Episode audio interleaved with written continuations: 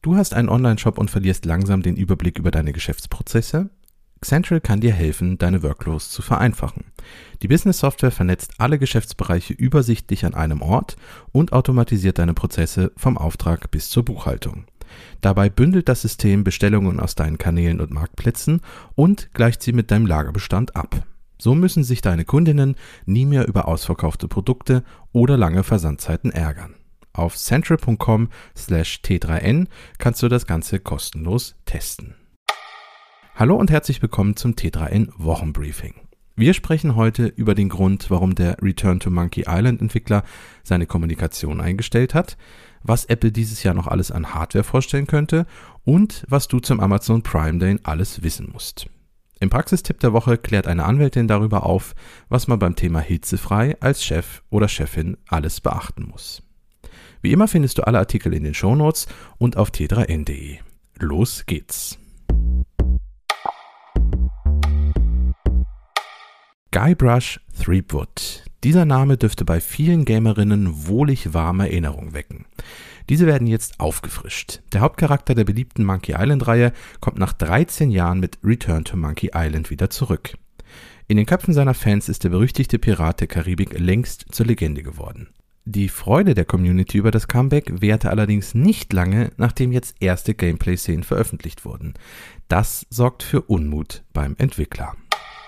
2022 ist schon zur Hälfte Geschichte, aber das Beste steht uns noch bevor.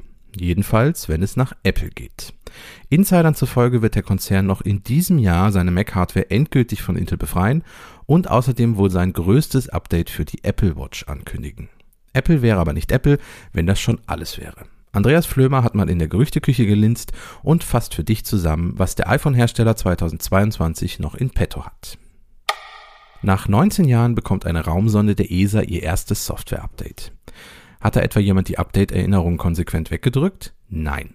Veraltete Technik in der Sonde hat dafür gesorgt, dass das Einspielen einer neuen Version nicht ganz einfach war. Ingenieurinnen des Instituto Nazionale di Astrofisica in Italien haben es aber jetzt geschafft, die Software an Bord des Raumfahrzeuges Marses abzudaten. Was Windows 98 damit zu tun hat, liest du auf t3n.de. Was bei CEOs dieser Welt für Schnappatmung sorgt, versetzt Shopperinnen auf dem gesamten Globus jedes Jahr in Ekstase. Im Juli ist es wieder soweit. Amazon lädt zum internationalen Konsum-Gedächtnistag, besser bekannt als Prime Day. Damit du bestens gerüstet bist, informieren wir dich über die wichtigsten Regeln, zeigen dir, wie du Schnäppchen von Ladenhütern unterscheiden kannst und welche sonstigen Aktionen es rund um die beiden Aktionstage gibt. Sommer, Sonne, hitzefrei. Ach ja, die Schulzeit. Kaum klettert das Thermometer bei 25 Grad, spürt man als Schülerin das Recht auf einen freien Tag förmlich in der Luft. Und 20 Jahre später im Homeoffice? Brütende Hitze wie in den letzten Wochen kann die Arbeit bedeutend erschweren. Doch haben Arbeitnehmende die Chance auf hitzefrei im Homeoffice? Wir haben nachgefragt. Das war das T3N Wochenbriefing. Hab eine gute Woche und bis zum nächsten Mal.